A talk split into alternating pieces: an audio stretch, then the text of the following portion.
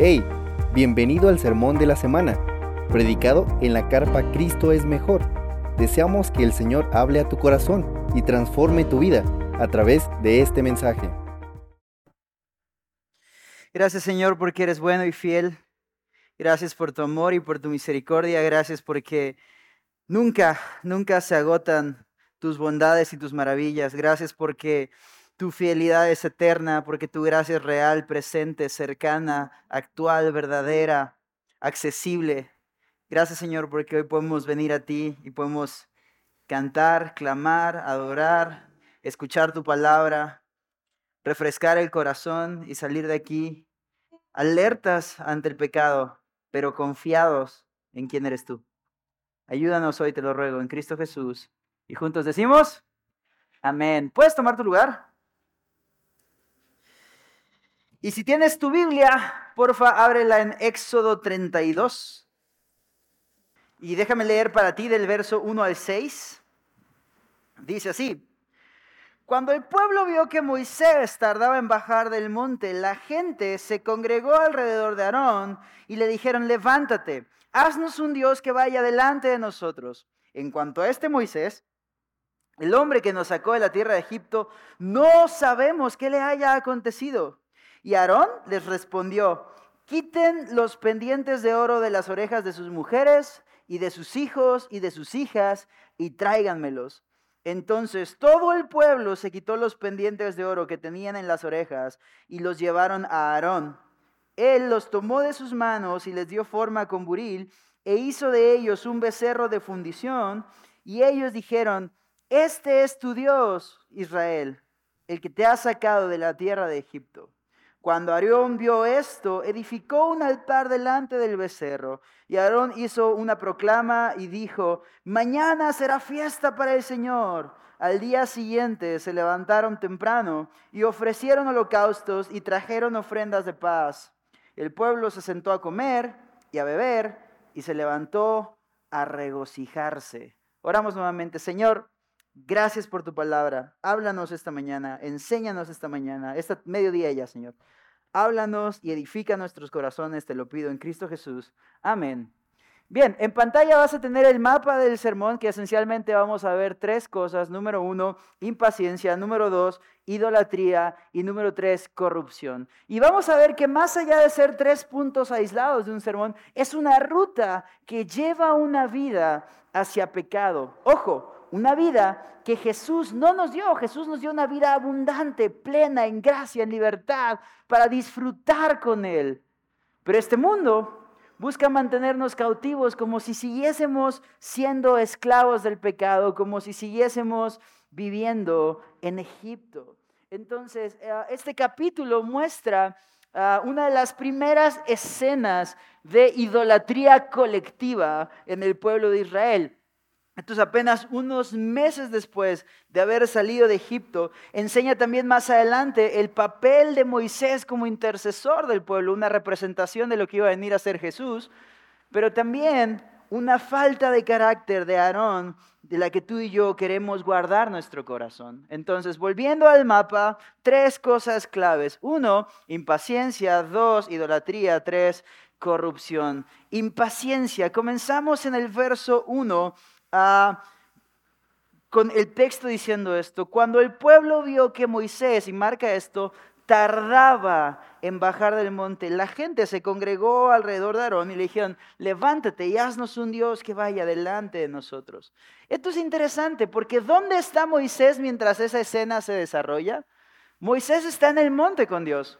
Moisés está teniendo un encuentro con el creador del universo, donde Dios está descargando de él para el pueblo instrucción, verdad, eh, como normativas que les iban en ese momento, en esa dispensación de la gracia, a permitir a un pueblo pecador acercarse a un Dios santo, perfecto y justo.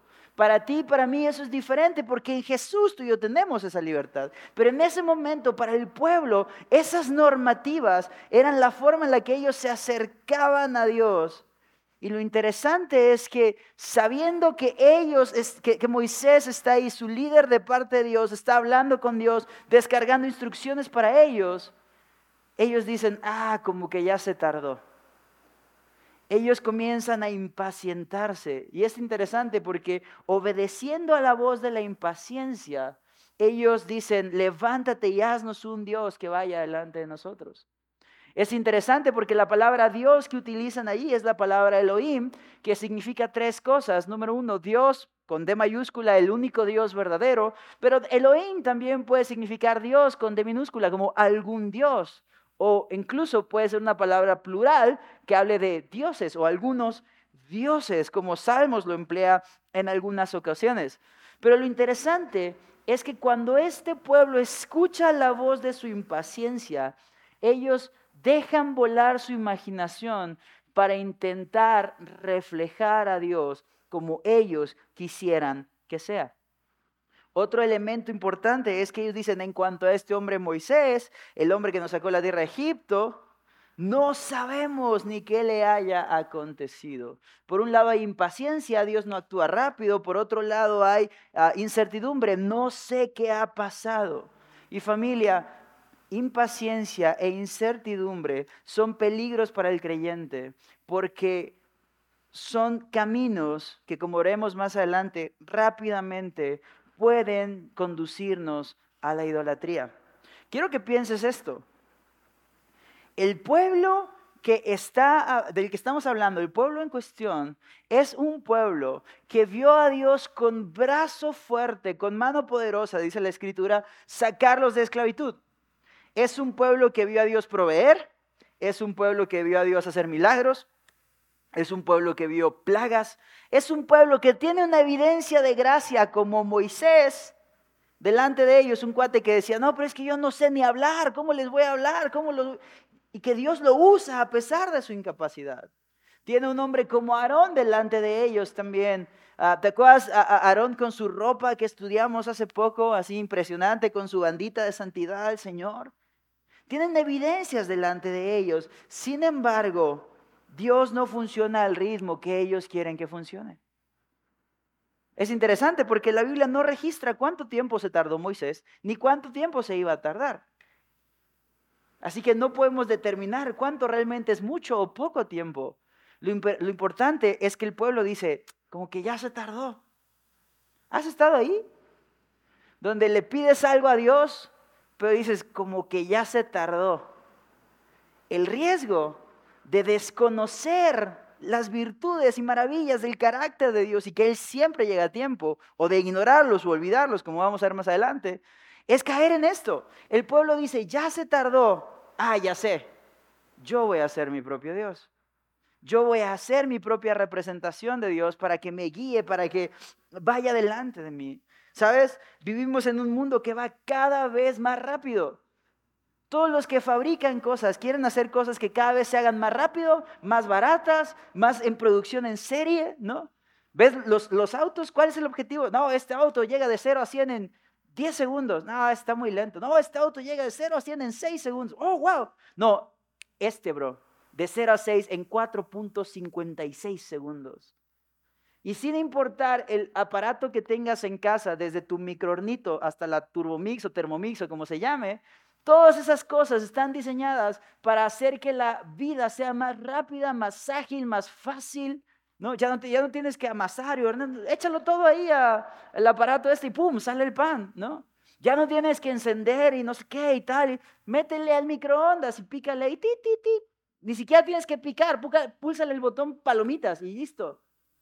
Las lavadoras que incluso es de tu celular, es como programar lavar ropa, ¿no? O sea, como todo va más rápido. Y el asunto es que muchas veces queremos llevar ese estilo de vida a nuestra fe. Queremos hablarle a Dios y que Dios nos conteste como si tú y yo le hubiésemos mandado un WhatsApp. ¿No? ¿Te acuerdas? Los, no, el Señor me dio filtro y iba a decir, ¿quiénes se acuerdan? Pero no te acuerdas para que no delates tu edad. Pero más bien no levantes la mano, nada más acuérdate. Cuando mandabas cartas, escribías tu carta, la guardabas bien bonito en tu sello, le ponías ahí una flor, ahí un detallito acá coqueto. Ibas al servicio postal, te la timbraban, la recibían, pagabas. Esa carta viajaba hasta otro lugar, quien la iba a recibir tenía la carta por fin, leía lo que habías escrito, contestaba, hacía el mismo proceso y varios días, a veces semanas después, tú tenías una respuesta. Después llegó el correo electrónico y hasta como hacías tu firma y tal. Luego está mi generación, los que crecimos con el Messenger. De, te, acuerdas del Messenger? Zumbido, zumbido, zumbido, zumbido, para llamar la atención. Mandabas ahí como stickers. después llegaron las redes sociales. Luego llega el WhatsApp. Y entonces tienes a hombres que están así como, ah, es que mi mujer no me contesta, bro, pasaron dos minutos. Pero estás así, ah, es que no me ha respondido, no me ha respondido, no sé qué, no sé qué, ta, ta. Tienes a la esposa que está ahí decidiendo la vida, mandándole fotos al esposo, el rojo o el azul. Y el marido, como buen hombre, contesta, el que quieras. Uy, brother. Pero a veces queremos que Dios sea así. Queremos sacar el celular y decir, Dios, tengo que hacer esto y esto y lo otro, aquello, pum, pum, pum, pum, dime, ahorita. Y estamos así, viendo si ya sale palomita azul. Y el asunto es que tú y yo tenemos fechas de entrega, tú y yo tenemos fechas de caducidad, tú y yo tenemos inicio y fin, pero Dios tiene una eternidad. Y tú y yo estamos frustrados muchas veces porque queremos que Dios opere a nuestro ritmo, pero Dios no es así. ¿Sabes? Yo, yo tengo una especial compasión por los que son papás. Porque está muy, muy chistoso, o sea, como este tema de, ah, como toda la cultura que hay antipantallas y no le, no le enseñas a tus niños celulares, eso es del diablo, no sé qué, les funde el cerebro, bla, bla, bla. Pero al mismo tiempo, ¿dónde los papás se enteran de eso? En un video que vieron en Instagram, en un reel donde alguien que te dice que es doctor te dice que no veas pantallas. Entonces, ¿te das cuenta de lo incongruente que es como yo en una pantalla viendo que no debo ver pantallas? Y, y, me encanta porque yo no tengo hijos y siempre he tenido como este tema de, no, si algún día el Señor me concede, yo no, no quiero como que sean niños de pantallas. Hasta que vino el pastor Gadiel hace un par de semanas y dijo, yo era de esos y caí, ahorita le pongo la pantalla a mi hija. Y dije, mejor no estoy de hocicón, mira, calladito, más bonito, humilde. Pero ves a los papás y, salgo luego con amigos y tal, y de repente en Instagram, pones la gallinita pintadita y se acabó, bro. Y de repente lo que eso inconscientemente nos enseña es que este aparatito nos puede comprar minutos de paz. Ojo, estoy diciendo, yo no quiero estar de hocicón. Porque la realidad es que muchas veces Ah, nosotros decimos, es que no tengo tiempo para Dios. Es que no estoy ah, en tiempo de mi grupo de comunidad, no tengo tiempo de hacer esto, no tengo tiempo de orar. Ay, yo cómo quisiera orar más, cómo quisiera, pastor, leer ese libro que usted dijo el otro día, que bla, bla, bla, pero no tengo tiempo. Pero esta cosita dice que le dedicamos tres horas al día, al menos. Entonces el asunto de descuidarnos y de envolvernos en esta cultura es que esta cultura nos enseña a ir demasiado a prisa, pero Dios va lento. Dios va a su ritmo. Dios va con, un, con una velocidad personalizada. Dios sabe cuánto tiempo necesita tu corazón, mi corazón, para determinada cosa. Dios sabe cuánto tiempo puede tu corazón y mi corazón esperar por algo. El asunto no es el tiempo que Moisés se había tardado en bajar. El asunto es el tiempo que Israel estaba dispuesto a esperar antes de inventarse su propio Dios. De ahí que ante paciencia, impaciencia e incertidumbre, escuchando esta voz, ellos llegan con Aarón y le dicen, hey, ya sé, ¿quién sabe qué onda con Moisés? Ya se tardó, haznos nuestro propio Dios. Esto nos va a llevar al segundo punto, idolatría. Verso 2. Y Aarón les respondió, ¿están bien babosos? ¿No saben que la idolatría es pecado? ¿Dice eso tu Biblia? No. Aarón les respondió, ¿qué no se acuerdan del capítulo 20 donde estudiamos que solamente hay un Dios? No. Aarón les respondió, Quiten los pendientes de oro de las orejas de sus mujeres, de sus hijos, de sus hijas y tráiganmelos. Entonces todo el pueblo se quitó los pendientes de oro que tenían en las orejas y los llevaron a Aarón y él los tomó de sus ah, manos y les dio forma con buril e hizo de ellos un becerro de fundición. Y ellos dijeron, este es tu Dios Israel que te ha sacado de la tierra de Egipto. Quiero meter una nota aquí. A veces, cuando tú y yo pensamos en idolatría o escuchamos palabras como ídolo, ¿no? O como ah, falsa adoración o ah, como paganería o esas cosas, nos es fácil echar la mente a volar como el pueblo de Israel y eh, quizá imaginarnos, y el cine no contribuye mucho a esto, y, entonces tú te, te, imaginas a alguien que vive para Satanás, es un cuate que se viste todo de negro, tiene el cabello largo, las uñas pintadas de negros y roba perritos para sacrificar en su altar, ¿no? Entonces a veces pensamos que adoración a Satanás se ve como un cuate así de, ah, yo te adoro, Satanás, matando un perrito inocente ahí en su altar en casa, ¿no? Con su pentagrama en el piso y sus uñas negras y velas. Pero si pensamos esto, podríamos correr el riesgo de pensar que idolatría es algo que un cristiano nunca va a enfrentar, que es un pecado con el cual un cristiano nunca sería atentado. Pero la realidad es que idolatría es mucho más general y mucho más sutil de lo que el cine nos ha enseñado. Hay cosas buenas incluso que muchas veces podemos llegar a idolatrar. Calvino dijo que el corazón es una fábrica de ídolos. Y a lo largo de la historia, desde Juan Wesley hasta Juan Pérez, pasando por Sugel Michelén, John Piper, Quique Torres, Dani Ávila, Marcelino Muñoz, Paul Washer, muchos pastores alrededor del mundo han hablado acerca de la importancia de cuidar nuestro corazón de la idolatría. Incluso el apóstol Pablo en Colosenses capítulo 3, verso 45 enseñó que la avaricia es una de las formas de la idolatría. Y quiero que prestes atención en esa palabra, formas. Porque idolatrar no necesariamente se trata de tener una estatuilla de Satanás o de la muerte o de una imagen o una estampita y estar ahí diciendo, oh, te idolatro. ¿Qué es un ídolo, familia? Un ídolo es cualquier cosa que pongamos en el corazón, en el lugar que solamente Dios debe tener. Este pueblo ha tenido mandamientos que les dicen, vas a tener un solo Dios, pero ellos tomaron una decisión diferente.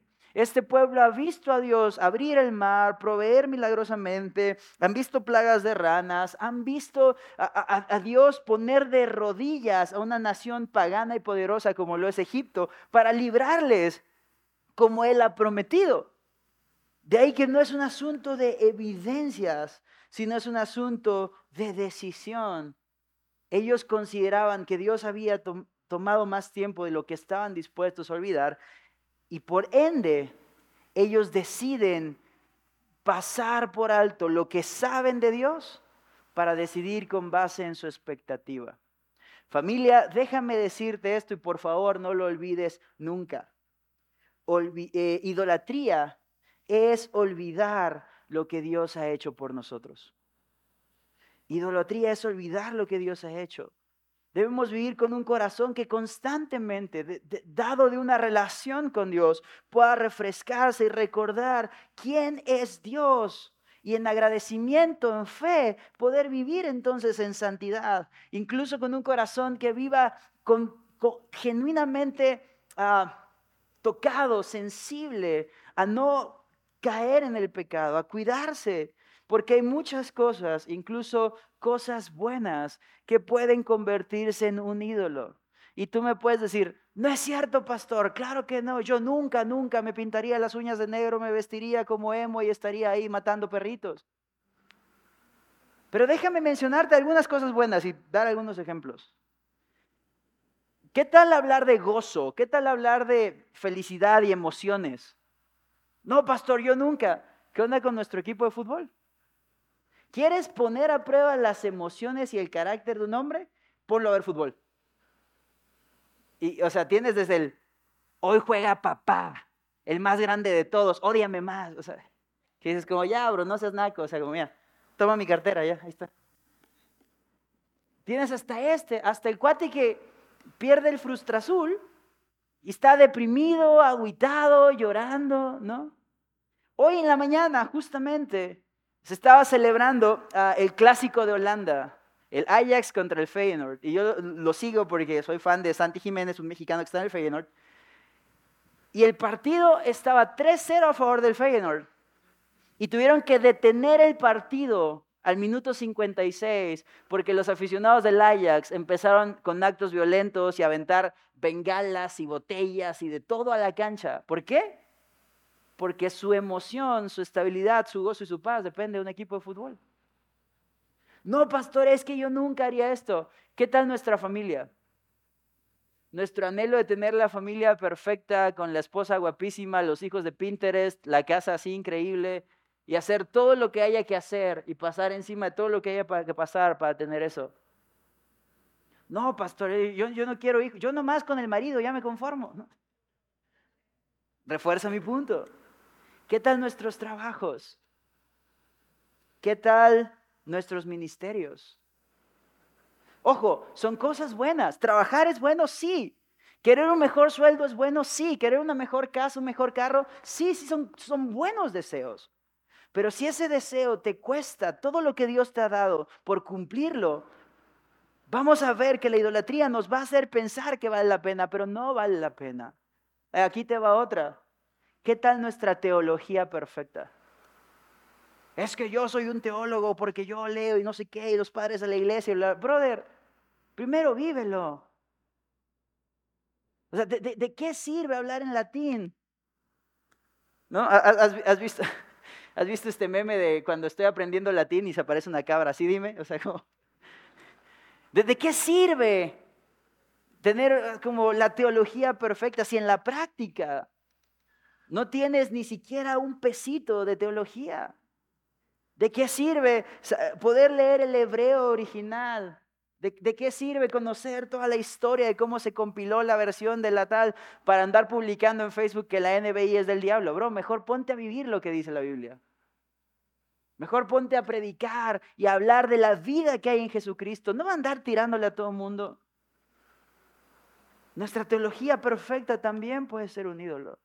Y en este punto quiero hablarte de dos elementos importantes y peligrosos de la idolatría antes de pasar al verdadero problema. Número uno de ellos, eh, la idolatría nunca, nunca es gratis. Siempre te hará pagar más de lo que crees. El versículo 2 nos enseña que cuando el pueblo viene con Aarón y le dice, haznos un ah, Dios, Aarón no tiene la capacidad de crear de la nada como sí lo tiene Dios. Entonces Aarón necesita materiales. Voltea con el pueblo y les dice, pues cáiganse. No, básicamente el que opina, poquina, ¿quieres un ídolo? Dame todos los aretes. O sea, el, el Aarón era chilango, ¿no? Así, celulares y carteras, celulares y carteras, ya se la saben. Aarón les pide todos los aretes, todas las joyas de oro que ellos tenían y el pueblo se los da. Pero lo que está muy loco es que dice, vas y se lo quitas a tu mujer y tus hijos y tu hija. O sea, la familia de, todos iba a pagar por esto. imagínate este hombre que llegaba con su esposa y sus nenes y nenas y decirles, venga, venga porque esto es para ser un ídolo.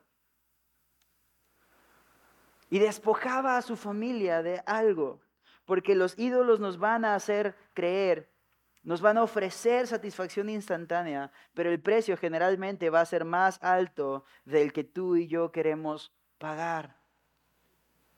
El pecado se va a vender como gratis, pero nunca nada es gratis. Pornografía gratis no es gratis, te va a costar a tu familia. Y le costó a una chavita entrar a todo un sistema de corrupción para que tú te masturbes ahí. Dinero fácil nunca es realmente fácil. Te va a costar la libertad. Te va a costar horas de sueño, te va a costar hasta tu cabello. Te va a costar el no poder congregarte, te va a costar el no poder tal. Repito, ¿está mal anhelar estas cosas? No. No está mal que anheles plenitud, no está mal que anheles bienestar, no está mal que anheles una economía saludable y próspera, no está mal. El asunto es que nunca eso puede estar por encima de nuestra devoción a Dios. Dicho sea de paso, ¿tú te acuerdas de dónde salieron los aretes que estas personas tienen? Éxodo 12. El Señor cumplió su palabra y cuando ellos salieron de Egipto, los egipcios les dieron joyas. O sea, ¿cómo te explico? Que lo que Dios utilizó incluso a una nación pagana para bendecirles, para darles, para que ellos recordaran de dónde los había sacado, ahora ellos los están sacrificando en el altar de un falso Dios.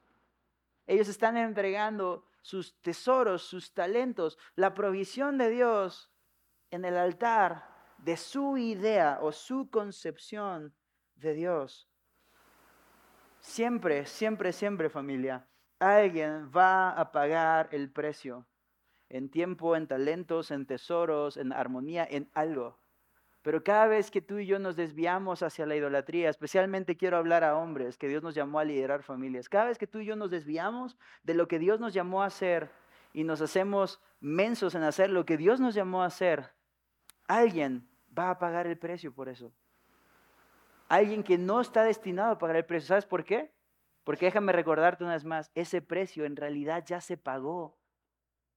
Jesús pagó por nuestra maldad para que tú y yo no tengamos que estar dando abonos chiquitos como si fuera Coppel. Jesús ya pagó en la cruz por el pecado, para que tú y yo no tengamos que estar todavía viniendo a sacrificar cosas como estos. Número dos, la idolatría nunca, nunca es accidental. ¿Has escuchado la frase, ay, es que fulano cayó en pecado?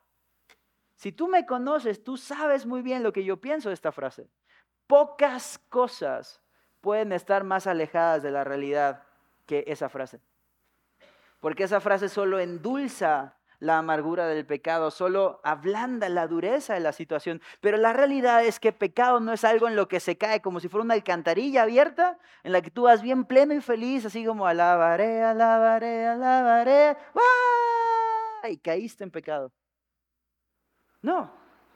Es una serie de decisiones en las que una persona elige olvidarse de lo que Dios ha dado, olvidarse de lo que Dios es, olvidarse de lo que Dios ha hecho y ceder ante sus deseos y presiones. Es justamente lo que el verso 4 nos enseña. Aarón tomó estas joyas con sus manos y la Biblia dice, les dio forma con buril e hizo de ellos un becerro de fundición. No tienes que ser experto en metalurgia para entender que para tomar aretes y hacer un becerro de oro, tiene que pasar un proceso. Tiene que pasar tiempo. Aarón tuvo que calentar estos ah, pedacitos de oro para fundirlos en una pasta más grande que después a través de calor, golpes, un buril, que es una especie como de punzón o cincel, empezaba a golpear y martillar hasta dar forma de un becerro. No es algo que pasó de manera instantánea. Así como el pueblo había aportado sus recursos, Aarón había estado dispuesto a aportar sus talentos, su esfuerzo y su tiempo a la idolatría. Los que alguna vez hayan hecho alguna escultura de cualquier material saben de lo que estoy hablando. No es algo que pasa en automático. Hay un proceso. Hay, atención, hay concentración, hay dedicación, hay trabajo. No es algo accidental. Muchas veces ah, he, visto esto en consejería. Pastor, ore por mí, por favor. Es que caí en fornicación con alguien del trabajo y pues mi esposa me quiere dejar. No, hijo, el problema es que no caíste. Y mi forma más amorosa de ayudarte va a hacerte ver que estás tomando una serie de decisiones tontas que te están llevando a hacer cosas tontas. Aquello que tú y yo decidimos diariamente impacta en aquello que tú y yo vivimos diariamente. Repito, el precio está pagado. Jesús sí nos llamó a una vida de plenitud y libertad, pero no desde un tema de tienes que ser bueno y libre. Dios nos llamó desde un tema de yo ya pagué para que tú lo seas. Yo ya pagué para que tú lo disfrutes. Yo ya pagué, mi, mi, vida estuvo en el madero para que tú puedas elegir santidad. Este mundo nos quiere vender otra cosa. Este mundo nos quiere vender, ay, todos lo hacen, todos tal, pero Jesús ya pagó. Para que tú puedas decir, no, yo no le hago eso. Yo no soy eso. Aún si tú y yo lo fuimos en el pasado, aún si tú y yo hemos sido víctimas y esclavos, como fue el pueblo de Egipto, tú y yo hoy, delante de Dios, somos libres. De tal manera que cuando el pecado quiere decir, tú eres mi clientazo, yo te he tenido toda la vida aquí, tú puedes decir, no. Aarón toma el oro de estas personas, invierte esfuerzo, hace esta forma. Nada accidental, sino pensada. Porque el asunto es que cuando elegimos la idolatría, más rápido de lo que pensamos, la libertad que Jesús ya nos regaló, la abandonamos para volver a ser esclavos. Así que lo repito, idolatría es olvidar lo que Dios ha hecho por nosotros. El no saber esperar lo que Dios tiene para nosotros, el vivir en incertidumbre en lugar de recordar lo que Dios nos ha hablado, nos va a conducir a la idolatría, que eventualmente nos va a conducir a una vida de corrupción. Verso 5. Cuando Aarón vio esto, edificó un altar delante del becerro y Aarón hizo una proclama y dijo, mañana será fiesta para el Señor. Al día siguiente se levantaron temprano y ofrecieron holocaustos y trajeron ofrendas de paz. El pueblo se levantó a comer y a beber y se levantó a regocijarse. Corrupción es la acción de corromperse, significa contaminarse, dañarse o destruirse. Algo terriblemente grave de esta situación que estamos viendo tú y yo en Éxodo capítulo 32, no solo es el tema del becerrito, no solo es el tema de ah, que, ay, es que le quitaron sus aretitos a las niñas, no. El asunto es que si tú analizas a detalle el texto y lees el verso 5, te vas a dar cuenta de que la realidad es que el pueblo de Israel, ni Aarón, tenían como propósito adorar a un falso Dios. El verso 5 enseña que Aarón proclama, mañana es fiesta para el Señor. No dice para el becerro, dice para el Señor. Otras versiones dicen fiesta a Jehová porque sinceramente en su corazón estaba el que ellos pensaban que así estaban adorando a Dios. Un problema de la idolatría es que corrompe, contamina, daña nuestra visión de Dios y de la adoración de tal manera que aún queriendo adorar a Dios, no podemos hacerlo correctamente. El pueblo quiere adorar a Dios. Aarón quiere adorar a Dios. Pero el asunto es que Dios no les llamó a hacer ese becerro. ¿Sabes?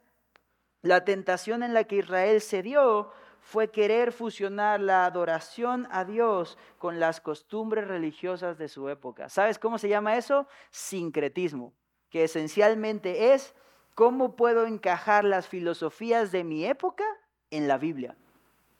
Ellos notan que Moisés se ha tardado más de lo que quieren esperar tiene incertidumbre, no sabemos qué pasa con él, no le pueden mandar un WhatsApp, están desesperados, están como con un corazón ansioso, empiezan a imaginar, porque ellos dicen, pues ponnos un Dios. Y ellos hacen una figura, un becerro, porque ellos están intentando representar a su Dios de una manera igual que las otras religiones de la época lo hacían. Los otros dioses, Baal, Dagot, Astarot, todos tenían imágenes. Y entonces ellos buscan de alguna manera representar a Dios como ellos lo entienden. Dicen, sabes, mi Dios es fuerte, mi Dios es poderoso, es vigor, es, es, poder. ¿Qué hago? Voy a hacer un toro, un, becerro, así un, fuerte. ¿Sabes? Ellos dicen, nuestro Dios es majestad, voy a hacer algo de un material valioso, oro.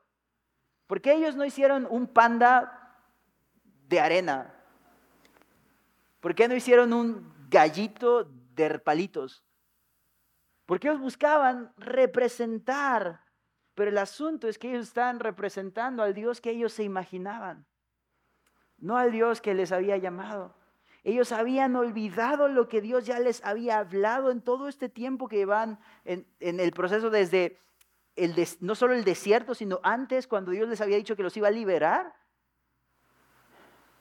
Y ahora están imaginándose cómo representar a Dios como hacían las otras religiones, como hacían las otras naciones, como hacían las otras personas. Pastor, pero es que eso a mí no me va a pasar. Yo ya le dije que no voy a ser emo. El asunto, familia, es que si tú le preguntas hoy día a las personas, allá afuera, incluso aquí en la iglesia, la mayoría, ¿cómo es Dios? O más específicamente, ¿cómo te imaginas que es Dios? Cada quien te va a dar su opinión. Algunos te van a decir, no, ¿sabes qué? Yo imagino a Dios. Dios es como un abuelito, es bien tierno, es bien buena onda, te sienta en su regazo, te cuenta historias, te apapacha, te da chocolate cuando tu mamá no está, ¿no? Se imagina un Dios así como, no, es que Dios es así, pura ternura y compasión. Otros te pueden decir, no, ¿sabes qué? Es que Dios es como un coach, es como un entrenador. Dios saca el máximo de mí, me exige y me tal y me estira, pero siempre es por mi bien y entonces me hace ir a lo mejor y darlo todo, me motiva. Otro te dirá, no sé es que Dios es feminista porque Dios ama a la mujer, porque Dios nació una mujer, porque bla, bla, bla. Otro más despistado te dirá, no, es que sabes que Dios es vegano porque la creación y los animalitos, y ay, no, sí, entonces hay que separar la basura, ¿no? Cosa que sí, sí, sí, separa tu basura, no está mal. El asunto es que si bien Dios es muchas de estas cosas, este ejercicio no es diferente del que realizan los amigos de Job en los primeros 36 capítulos del libro de Job. En el que, ojo, el asunto es que ellos dicen cosas chidas de Dios. Ellos hablan y engrandecen en mucho sentido a Dios. El asunto es que ellos utilizan todo eso que ellos saben de Dios para contrastar la situación de Job con la razón que ellos piensan que es la situación de Job. Job, tú estás así porque tienes un pecado oculto, porque yo conozco a Dios que es juez justo y soberano. Dios, es que Job, tú estás así porque alguien en tus generaciones pecó, porque yo conozco a Dios que no perdona la iniquidad en la segunda y la tercera. Inventan así un chorote, ¿no? Y el asunto es que en el capítulo 37 Dios aparece dando un golpe sobre la mesa como los que da mi pastor Dani, así de... Y pone orden y empieza a mostrar su gloria, quién realmente Él es, de tal manera que los amigos de Job, e incluso Job, se van haciendo chiquititos. Y en el capítulo 42, verso 7, Job, Dios habla a los amigos de Job y les dice esto, se ha encendido mi ira contra ti, contra tus dos amigos, porque no han hablado de mí lo que es recto. Pastor Dani lo contaba hace un par de semanas, pero este mismo texto, despuesito, de hecho el siguiente versículo, dice, pero a mi siervo Job yo lo voy a escuchar y él va a orar por ustedes para que yo los perdone, porque yo a él sí lo voy a escuchar. ¿Cuál es la diferencia? Que Job es sincero con Dios, derrama su corazón en la presencia de Dios. Pero estos cuates inventaban lo que ellos creían de Dios, lo que ellos conocían de Dios y trataban de adaptarlo, de tropicalizarlo a lo que ellos entendían de la situación. Ese fue el problema con el pueblo de Israel. Ellos querían adorar a Dios, pero ante su impaciencia, ante su idolatría, ante su corazón que deseaba una solución rápida, ellos simplemente comienzan a divagar e imaginar acerca de lo que pensaban que era Dios. Por eso tú y yo no podemos permitirnos esto. Tú y yo continuamente debemos contrastar al Dios de la Biblia con el Dios en el que tú y yo creemos, en el sentido de asegurarnos que estamos creyendo en este, de la escritura, el de toda la escritura, no el de las partes que me convienen, no el de las partes que me gustan, el de toda la escritura. ¿Sabes? Dios sí es tierno y compasivo como este abuelito. Sí lo es. Dios sí es apapachador y muchos hemos visto cómo Dios nos consiente en, a veces en gestos tan padres, tan, o sea, tan, tan, detalles tan, tan claros que dices, wow, Dios está ahí. Pero también la Biblia me habla de que Dios es justo, de que Dios es santo. Y Jesús pagó justo para eso. La santidad, la justicia, incluso la ira de Dios no están peleados con la gracia. Justamente es esa santidad, esa justicia, esa ira, lo que provoca en Dios un plan en el cual toda mi maldad es pagada en Cristo para que ahora yo pueda acercarme y disfrutar de este Dios compasivo. de este Dios que en su justicia no dejó el pecado sin ser pagado, sino que lo cobró en su propio Hijo para que el pecador pudiera acercarse a Él y disfrutar del apapacho. ¿Te das cuenta? No están desconectados. En Jesús se pagó toda mi maldad para que yo pudiera acercarme a Él. Y esto es vital, es indispensable para mi vida, es indispensable entenderlo en mi hombría. Porque la Biblia en Salmos sí dice, en el día de la angustia tú y yo podemos clamar y estar seguros de que Dios nos va a responder, pero no el Dios de nuestra imaginación, el Dios de la Biblia. Y el Dios de mi imaginación a lo mejor me va a responder algo que yo quiero escuchar, pero el Dios de la Biblia me va a responder conforme a su palabra. ¿Sabes? Ah, hoy, mi, esposa, eh, ora por ella, porque lo, tiene chistoso conmigo. Pero yo ahorita estoy obsesionado, real, con unos audios de Cristiano Ronaldo. ¿Has escuchado los, audios de Cristiano Ronaldo hechos con inteligencia artificial? ¡Epa! Buenos días. Me dijeron que no te has lavado la carita, ¿no? Así que... Estoy obsesionado con esos audios, ¿no? Hay así de si el cumpleaños, de que si no quieres ir al gimnasio, de que si tronaste con tu ex, bla, bla, bla. Y por más risa que nos den, la realidad es que en el día de la angustia, la voz de Cristiano Ronaldo no sirve para nada. O sea, no, es como, Señor, su hijo tiene cáncer y tú vas a decir como, epa, no te has lavado la carita. O sea, su voz no te va a consolar. La voz de Dios es lo único que puede consolar a un alma que necesita vida. La voz de Dios es lo único que puede restaurar un matrimonio que se pensaba que estaba roto. La voz de Dios es lo único que te puede dar esperanza en medio de la prueba. La voz de Dios es lo único que te puede dar dirección segura para tu vida, para tu alma, para tu familia. Por eso es importante que tú y yo la conozcamos. Y sabes, por otro lado, en el día del juicio, no es la voz de Cristiano Ronaldo la que vamos a escuchar.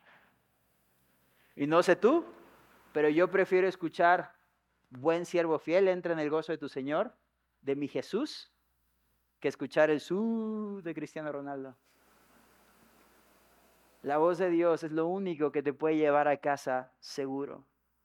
Jesús dijo, yo soy el camino, la verdad y la vida, y nadie viene al Padre si no es por mí no por sus buenas o malas obras, no por la cantidad de versículos memorizados, no por cuánto ofrendaste este mes, no por en cuántos servicios estuviste presente o cuánto serviste o en cuántos ministerios apoyas o a qué número de personas le predicaste. No, no. Yo, dice Jesús, soy el camino, la verdad y la vida y nadie viene al Padre si no es por mí. Familia, déjame decirte esto una vez más y porfa no lo olvides.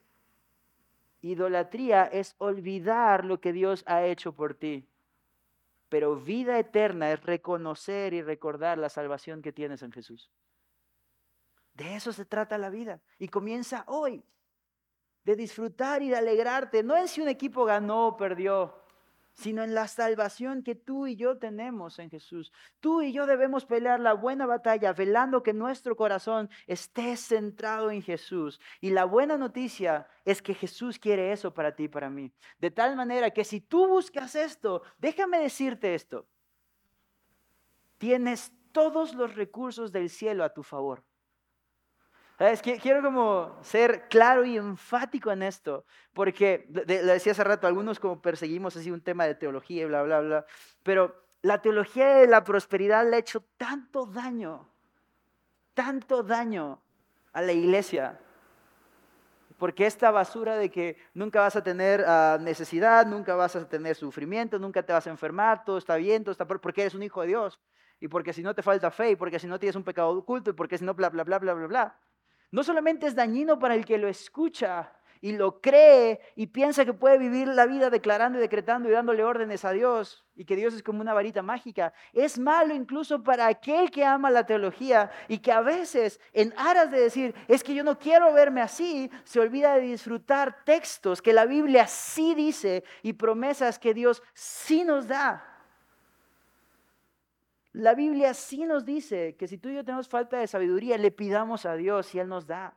La Biblia sí, sí nos presenta un Jesús que dice, si permaneces en mí y mi palabra en ti, pide todo lo que quieras y te será dado. Y es, Marcelino, ¿cómo estás diciendo eso? Sí, porque no estoy diciendo que te va dar un Ferrari y miles de millones de pesos y tres mujeres. Bro, algunos no podemos ni con una, ¿cómo te explico? No te estoy diciendo eso. Pero el asunto es que si tú permaneces en Jesús, si su palabra permanece en ti, los deseos de tu corazón son los que la Biblia quiere que tengas. Y Dios no te dice, quiero que seas esto, para después abandonarte a tu suerte y que tú te rasques con tus uñas para ser santo. ¿No? La Biblia nos llama a ser santos porque Dios es santo y porque Él tiene el poder de hacernos a ti y a mí santos. La Biblia nos llama a ti y a mí a tener esperanza en medio de la tormenta. ¿Sabes por qué? Porque hay esperanza en medio de la tormenta. Porque en medio de su peor momento Jesús estuvo dispuesto a tomar esa copa para que tú y yo no la tuviéramos que tomar. Algunos de nosotros decimos, pues pastor, si yo supiera lo que va a venir en el futuro, yo podría tener paz, yo podría tener seguridad. Eso es mentira. Pastor, es que yo, si yo supiera lo que viene para mí el próximo año, yo podría tener esperanza. Eso es mentira. Porque sabes lo que viene al final y aún así no tienes esperanza. Porque al final no importa lo que pasó el próximo cuatro o cinco años. Al final, ¿sabes cómo termina la fiesta para ti, para mí? Una gran boda, un gran banquete, el Señor casándose con su iglesia y tú y yo como invitados disfrutando del lujo de esta armonía para después pasar un gozo eterno con el Señor, donde la Biblia sí dice no hay más llanto, no hay más lágrimas, no hay más clamor, no hay más sat, no hay más nada de eso. Pero eso pareciera no sernos suficiente. Porque si tú y yo olvidamos lo que el Señor es y ha hecho, nada va a ser suficiente. Si tú y yo olvidamos lo que el Señor es y ha hecho, no vamos a tener descanso en salvación. Y entonces vamos a vivir de pequeños momentos de dopamina. Un gol, una buena noticia en el trabajo, un chequecito aquí, un chequecito allá, una palmadita de reconocimiento, un momento de éxtasis físico en un orgasmo, una canción agradable, y vamos a ir de pedacito en pedacito mendigando por este mundo un poquito más de alegría. Pero Jesús no murió para que tú y yo tuviéramos un pedacito. Jesús murió en su totalidad, entregó todo lo que Él es para que tú y yo podamos disfrutar todo lo que Él nos da, todo lo que Él forma en nosotros. Y no lo entreguemos a la idolatría como estos cuates entregaban sus tesoros y talentos, sino que podamos, como Romanos lo enseña, presentarlo como nuestra ofrenda viva delante de Dios para gozo, para deleite, para adoración verdadera. Una adoración que no trae sufrimiento. Ojo, trae lágrimas, trae dolor, pero no agonía y sufrimiento sino que trae esperanza y trae gozo y deleite, aún en medio del sufrimiento. ¿Qué hacemos entonces con el Salmo 23? El mismo Dios que me conduce junto a aguas de reposo es el que está conmigo en el valle de sombra de muerte. Y me encanta, tan no le sorprende que la Biblia dice, aderezas mesa delante de mí. O sea, tú y yo en el valle de sombra de muerte, atemorizados con los calzoncitos en los tobillos. Y Dios Aquí está la mesa. Ya estaba listo. Esto estaba en el presupuesto. Esta comida ya está pagada y servida para ti sin importar la situación. De tal manera que tú y yo podemos poner los ojos en Jesús, el autor y consumador de la fe, y correr con paciencia la carrera sabiendo que sin importar cómo vemos hoy la situación, hay un llamado para ti y para mí a prevalecer en Jesús a mantenernos firmes en la esperanza que Él nos ha dado, a disfrutar de su gracia y a entender que sin importar lo que el pecado ofrezca, tú y yo podemos decirle que no porque somos libres. ¿Me acompañas a orar? Señor, te damos tantas gracias porque eres bueno y fiel. Te damos tantas gracias por tu amor y por tu misericordia que no se agotan. Y te suplicamos, Señor, que tú hagas lo que nosotros no podemos hacer. Señor, hemos escuchado tu palabra, pero necesitamos de tu Espíritu Santo para decidir por ti cada día, Señor, y poder vivir cada día pegaditos a ti, disfrutando la salvación que ya nos has dado, el regalo de esperanza que ya nos has dado, la misericordia que ya nos has dado, y seguir disfrutando de tu gracia. Ayúdanos, te lo ruego, Dios. En Cristo Jesús. Amén. Gracias por escucharnos. Si quieres saber más de lo que Dios hace con su iglesia, visítanos en Facebook e Instagram como la Carpa de Reunión o bien en nuestra página web cristoesmejor.com. Que Dios te bendiga y te esperamos el domingo.